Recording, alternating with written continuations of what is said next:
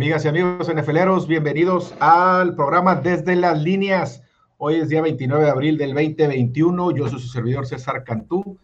Estamos ya de regreso después de dos meses, tres meses a lo mejor, no sé. Lo que sí sé es que estamos muy contentos y muy emocionados de saludarlos otra vez a todos ustedes aquí por las redes sociales de Vanguardia MX y por las redes sociales de Desde las Líneas. Este, también les mandamos un saludo a todos los que nos escuchan en nuestro podcast Desde las Líneas. Este, pueden descargarnos, ya saben, en Spotify, Apple Podcast, podcast o en cualquiera de las plataformas en donde escuchen ustedes sus podcasts desde las líneas. Síganos, ayúdanos a seguir creciendo.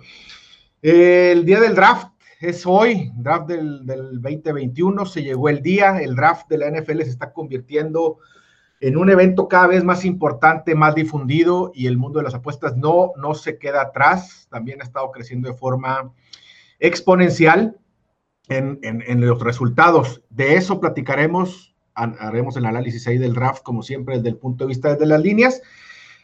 Pero como siempre, antes les voy a presentar a mi compadre Alberto Rins, que nos acompaña. ¿Cómo estás, compadre? Bien, bien, César. ¿Tú cómo andas? Bien, también ya te extrañaba verte aquí en este cuadrito.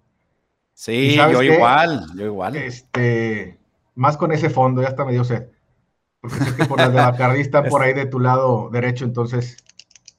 Ahí las dejamos hace unos, unos mesecitos cuando acabó la, temporada.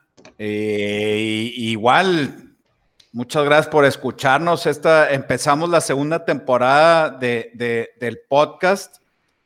Y aunque faltan todavía unos cuatro meses para, para el primer partido, pues la acción hoy del, del, del draft nos tiene eh, emocionados y como comentabas, ahora este, la, raza así de, alrededor de los 20, como nunca habíamos estado nosotros involucrados en el draft. O sea, te hablan de, de, de Barmore, de Swivel, de, de Davonta Smith, cuando pues en nuestras épocas, hace, hace unos años, pues hablabas del primer pico, del segundo, a ver quién es el primero o el segundo, pero ahora la raza está bien prendida y obviamente los, los, los sportsbooks no se pueden quedar atrás, como comentabas. Exactamente, cuando estábamos nosotros chiquillos, este, pues yo creo que a la edad de, de mi ahijado, que pues es de, los, de esa generación ahorita, yo creo que está súper picada con, con, esto y es, digo, tiene también un trasfondo en, lo que ha estado haciendo la NFL en cuanto a difusión y cuanto a,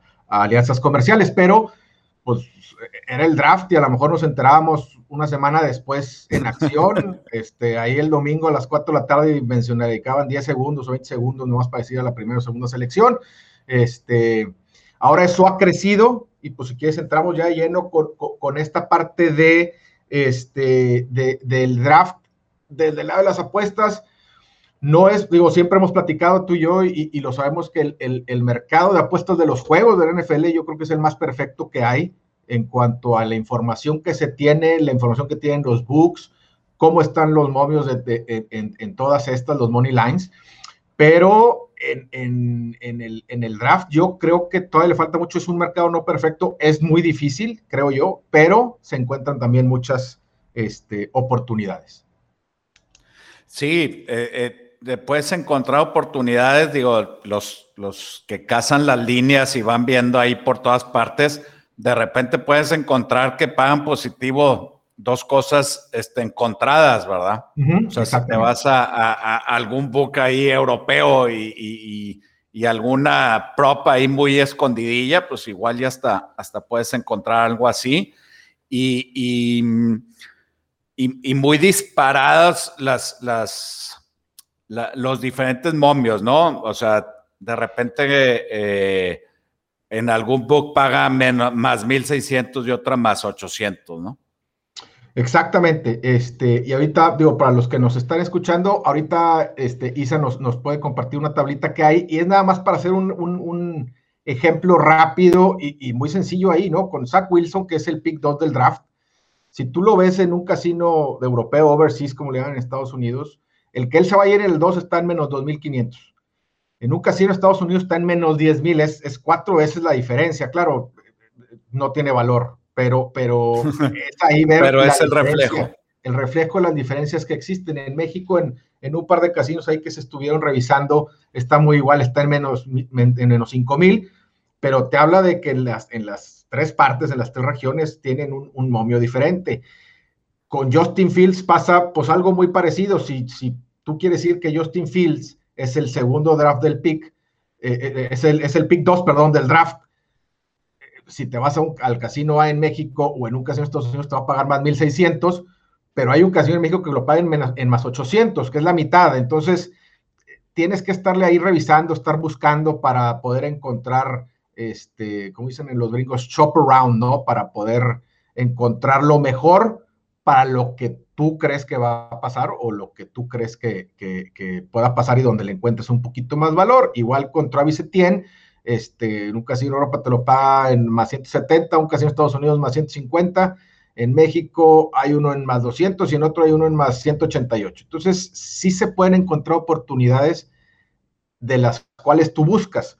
Este, y digo, y platicando de, de, estas aperturas que se están habiendo, por qué hay más difusión y por qué estamos viendo más, yo creo que el mercado de Estados Unidos tiene unos cuatro o cinco años en donde ha estado viendo ese crecimiento exponencial por la apuesta que ha habido, perdón, por la apertura que ha habido en muchos estados para que las apuestas sean legales. Entonces, esto hace que haya más mercado, los casinos traten de diferenciarse, posicionarse, atraer al mercado y entonces están abriendo un poquito más, empieza a haber más props que antes nada más las encontrás en los casinos este, europeos o overseas.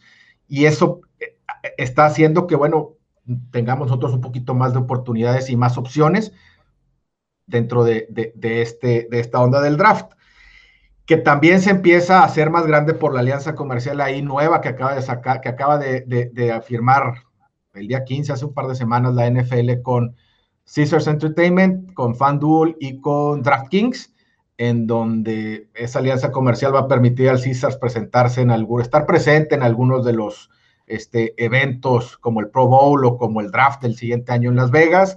el contenido de la NFL va a estar, se va a poder difundir por estas otras dos plataformas de, del FanDuel y de DraftKings. Eh, van, a, eh, van a empezar a hacer, yo creo que paquetes o promociones con la NFL para atraer apostadores. Y esta es yo creo que la razón principal y hacia donde nos va a llevar el mercado y donde yo creo que el draft en cinco años va a ser una locura. México yo creo que un poquito más atrás, pero es hacia donde vamos. Sí, eh, yo creo que también la NFL va a cuidar mucho la línea que hay. Hay mucha gente que a las apuestas no les interesa y, y sino al contrario, o sea, piensa que no es parte del deporte y creo que, que tiene que, y, lo deben de tener muy claro, obviamente, que no deben de, de sobresaturar a la gente que no les gusta las apuestas. No sé si te acuerdas la liga esta, la, la última que salió, este, que luego por la pandemia ahí, este, pues desapareció muy rápido.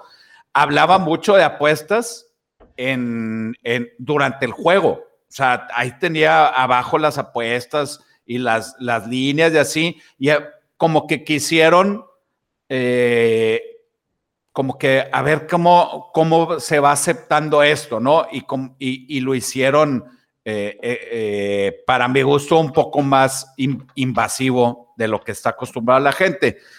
Entonces, creo que por un lado ahí lo van a cuidar. Y también eh, pues la NFL creo que ha seguido eh, el modelo de, la NBA que empezó a ser el más abierto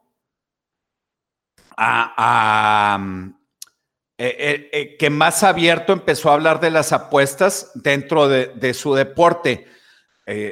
antes, hace cinco o seis años, ninguna liga hablaba em, tan abierto de las apuestas porque a lo mejor podrían eh, eh, pensar o, se pensaba que podría manchar el deporte. La NBA empezó a ver que ahí podría hacer mucho dinero y empezó a, hablar abiertamente de las apuestas y hacer algunas alianzas.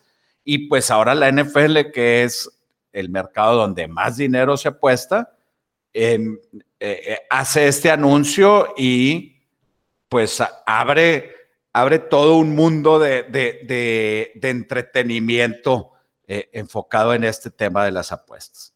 Sí, yo digo, como dices tú, yo creo que la relación comercial va para la difusión dentro de las plataformas. No creo que te lo vayan a estar atacando. Que las mezclen. Este, que las estén mezclando mucho. Yo creo que a lo mejor sí vamos a ver un poquito más de anuncios durante los juegos. Yo creo que las televisoras también tendrán algo que decir porque pues, CBS tiene su, su, propio book. Entonces, oye, si yo te estoy pagando para la transmisión, pues no vas a empezar a bombardear con anuncios este, de, de, la mi competencia, ¿verdad? Eh, también creo que es importante la separación porque, vamos, tú y yo tenemos mucho de que nos gusta y seguimos esto no estamos de acuerdo, pero si antes ya le tiraban, no, ¿cómo fue por la conversión de dos? Está arreglado el partido, porque eso te hizo perder por un punto. Entonces, esta alianza comercial yo creo que al principio también va a hacer que mucha raza, este, eh, cuando no te favorezca alguna cosa, lo cuestione de alguna otra forma.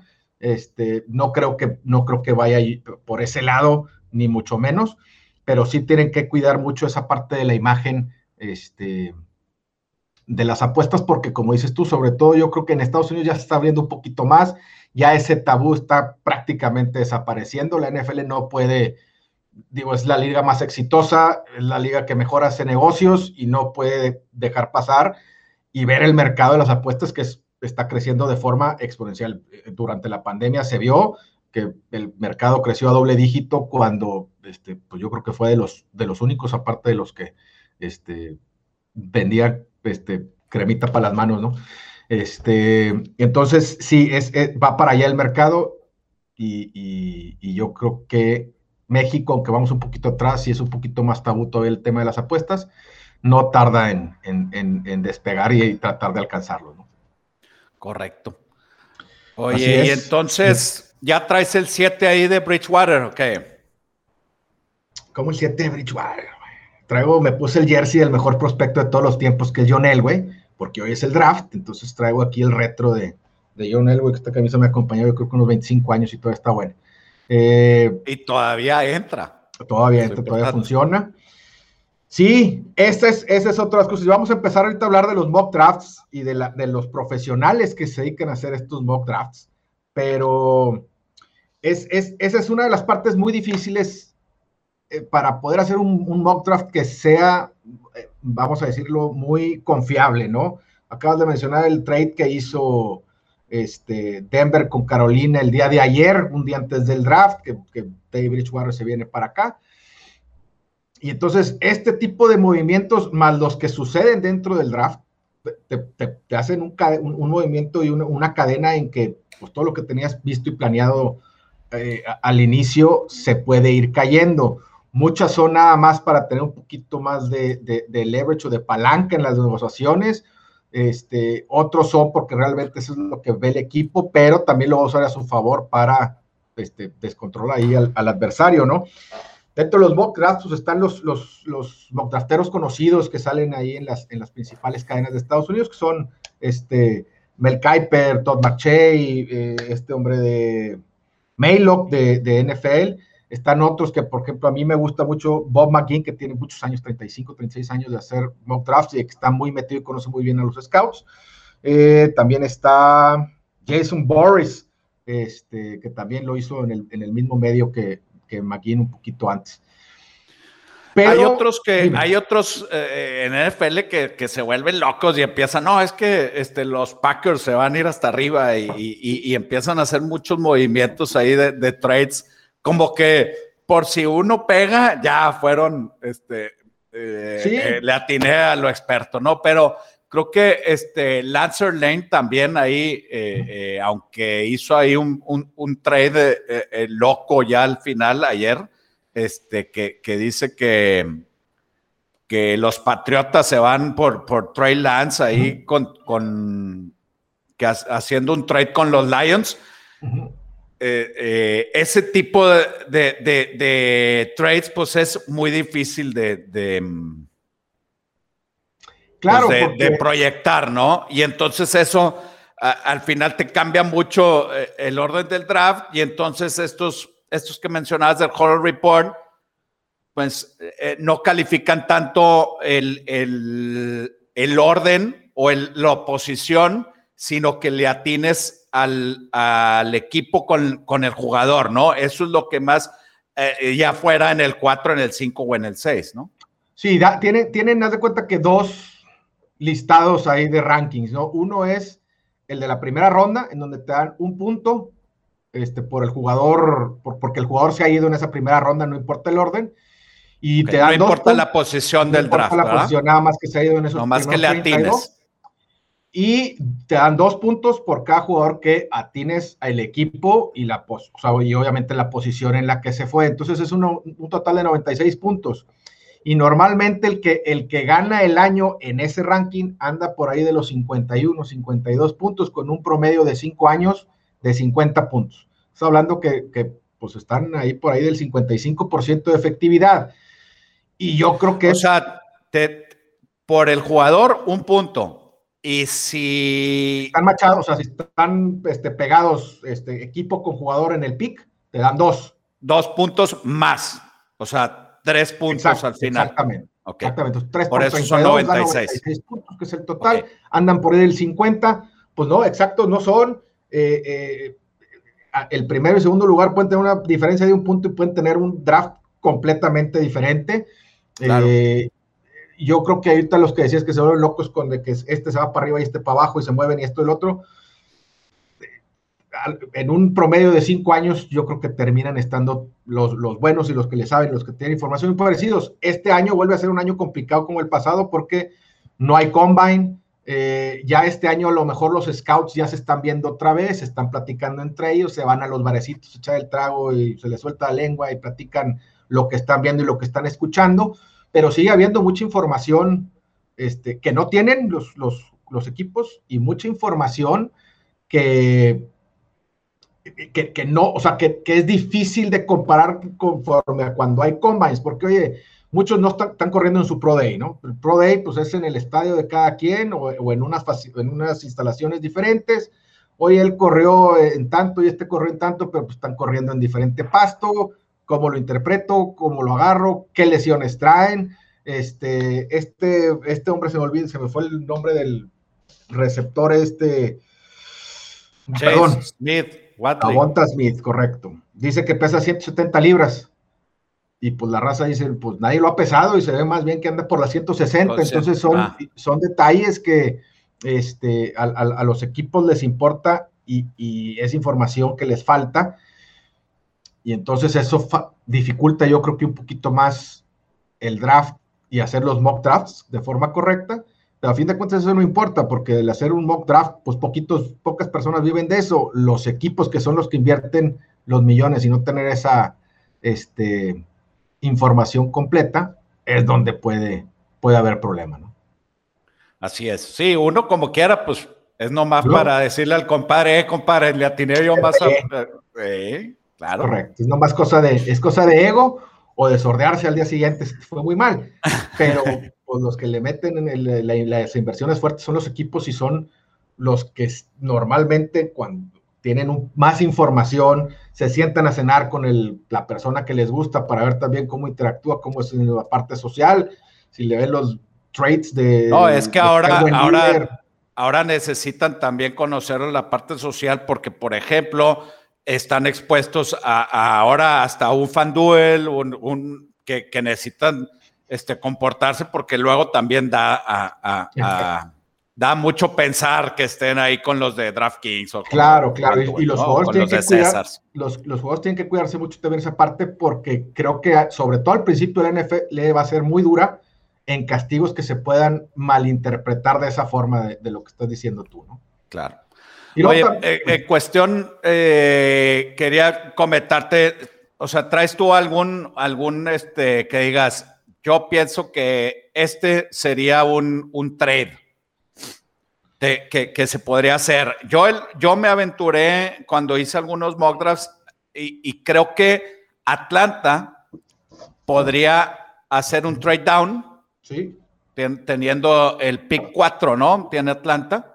Hacer, un, hacer un trade down, a ver qué puede agarrar más, no sé, a lo mejor para un, con, un Lions que, que tiene el 7, para, para ir por un defensivo por, Patrick Surtain, que, ya ves Atlanta, eh, realmente el año pasado, todo, cuando se hicieron sus meltdowns, pues creo, que, creo que necesita reforzar la, defensiva y se me haría un buen trade down y a lo mejor este Detroit le da una, eh, aparte de bajarse al 7, pues Detroit le podría dar algo más allá de la segunda ronda o futuras y Detroit podría ir por Justin Fields. Ese es mi, mi, mi, trade aventurero.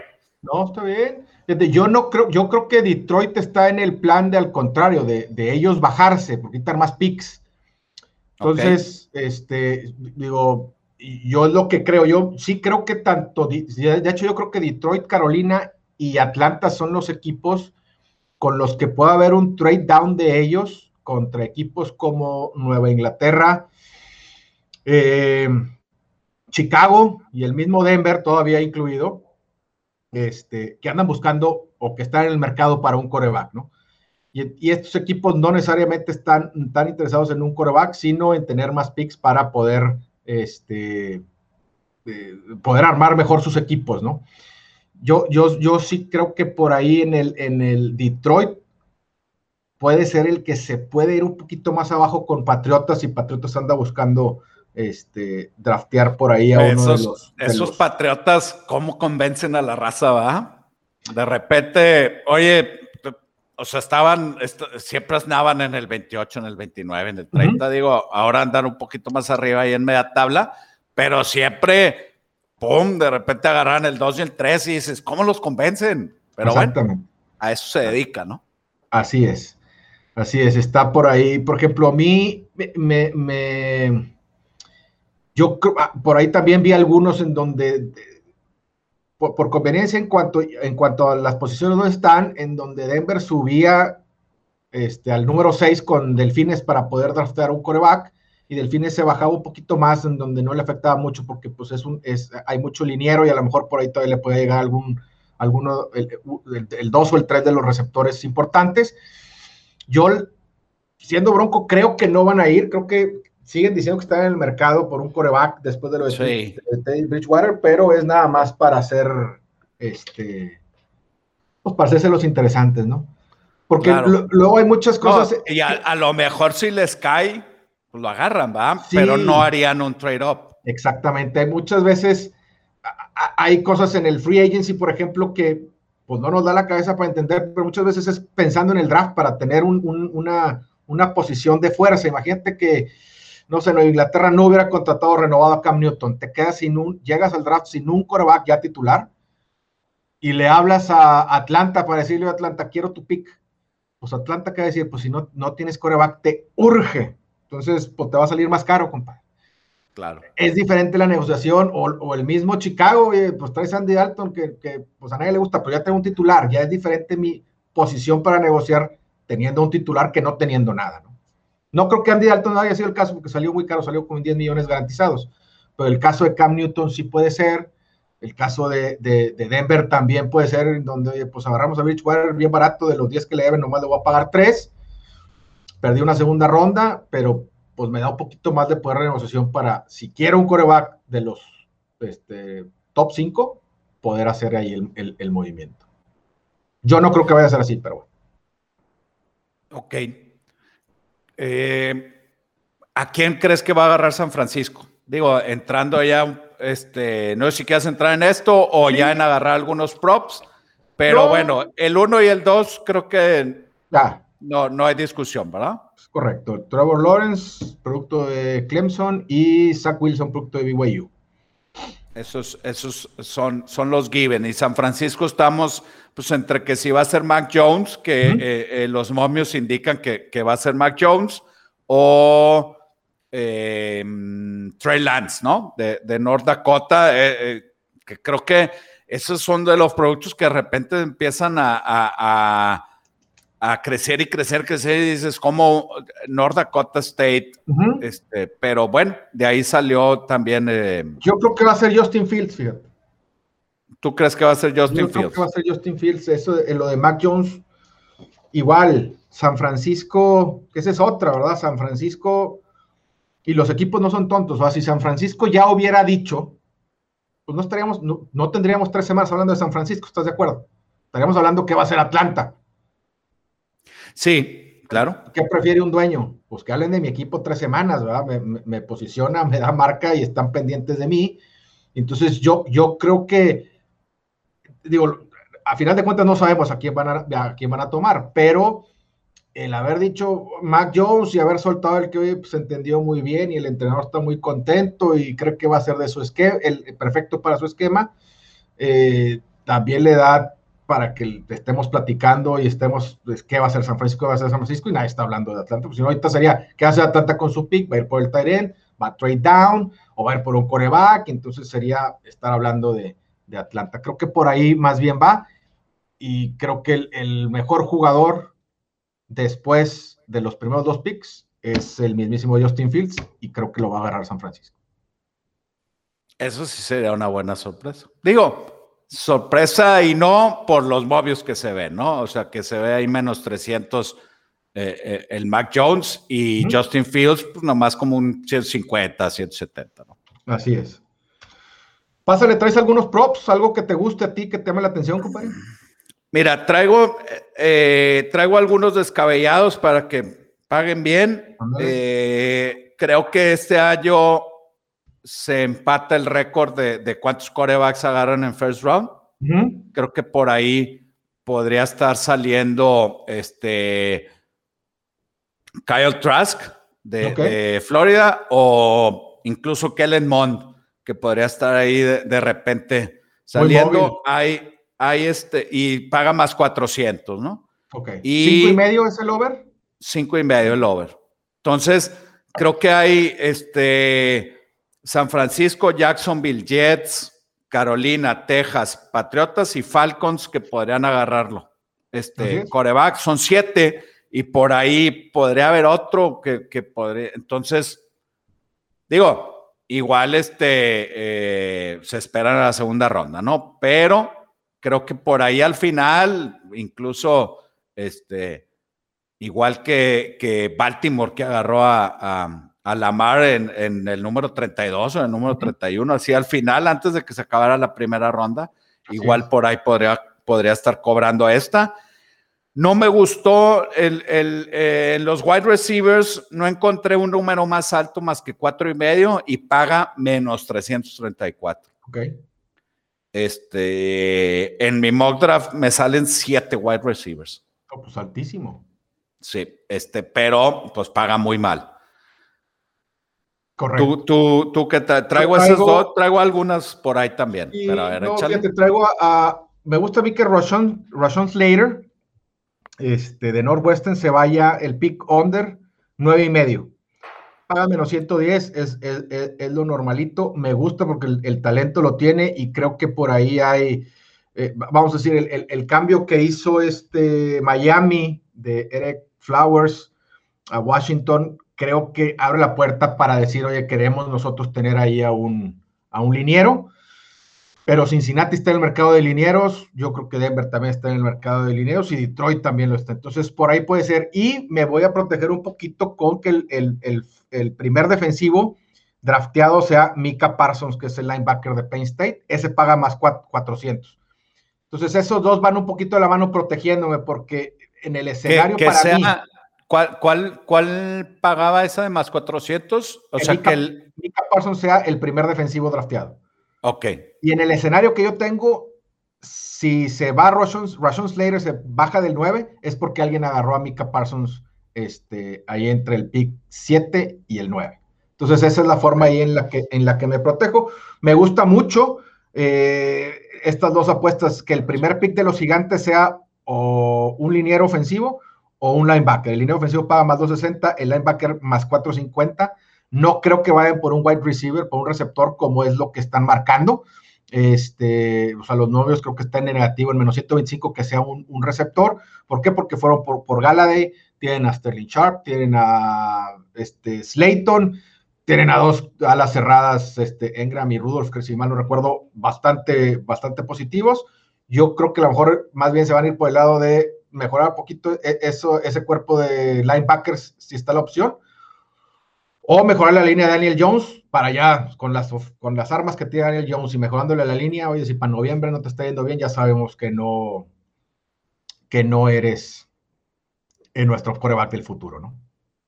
Ok.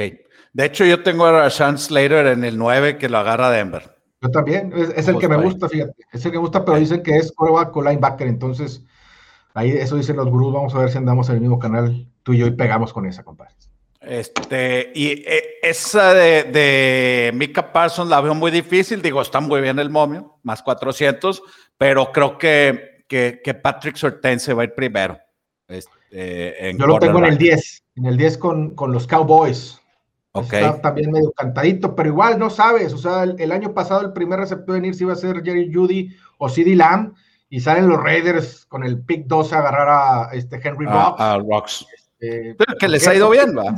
Sí, no les fue mal, pero, pero estaba, vamos, a, lo que voy es cómo pueden cambiar las cosas cuando un equipo toma una decisión que no estaba prevista.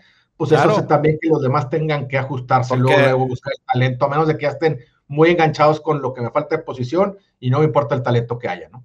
Sí, y vamos a decir, a lo mejor Pitts, que, que, en teoría eh, eh, el primero que no necesite un coreback va a agarrar a Pitts, y, y, si a lo mejor en el cuarto eh, se hace un trade o alguien agarra a, un coreback y le cae a, Bengals, Bengals va a decir, yo quiero a Chase, no me interesa Pitts porque Chase y, y Burrow traen conexión y Pitts empieza a caer, ¿verdad? Y a lo mejor Pitts le llega a los Cowboys. Exacto. Este es, este es mi vato, ¿no? O sea, cuando hay alguien que dice, este es, aquí es, y ya no se van a mover para ningún lado. Tengo también, me gusta un, este, más de un running back. ¿Te gusta el over? Fíjate que eh, difícil, ¿no? Porque pues ahí está, me gustaría a mí que Tien, que paga positivo, a lo mejor esa la pondría que fuera el primero y, no Najee Harris como está, como está previsto, que Najee Harris por ahí en muchos boxes se lo está llevando Pittsburgh. Pero yo abajo de Pittsburgh, arriba de Pittsburgh no veo a nadie llevándose un running back y abajo de Pittsburgh, pues a lo mejor Bills es el que suena que no me hace a mí mucho sentido. Y a lo mejor Tampa sí es lo, lo mejorcito que hay por, porque pues Tampa está, es el mismo equipo que el año pasado que ganó el Super Bowl. Sí, a mí, a mí me gusta, eh, viendo, viendo diferentes momios, eh, eh, em, está proyectado 24 y medio y 31 y medio. Y el under, el under para un poquito mejor de tiene 31 y medio. Entonces dices, no, pues mejor me voy para el over 1 y medio y, paga más 150. Ok, ese, ese puede ser, sí. El año pasado nomás hubo un, un, corredor que se fue en el último. En el Así soy Yulari arriba de 26 y medio lo traigo. Es este de Georgia. Es la, única prop que traigo ahí para. Es, fíjate, ese, ese, igual y ya para cerrar, ese es un buen tipo de ahorita que mencionaste este hombre, eh, porque es un edge rusher, que mucha gente no lo tiene contemplado como un linebacker, pero en muchas, en muchas casas de apuesta te lo están poniendo dentro del paquete de los, de los linebackers.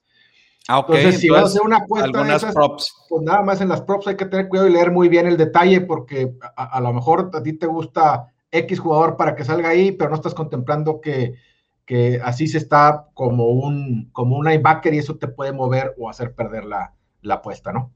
Así es. Correcto. Entonces, ¿qué? ¿Congelamos tres de harina o cuántos?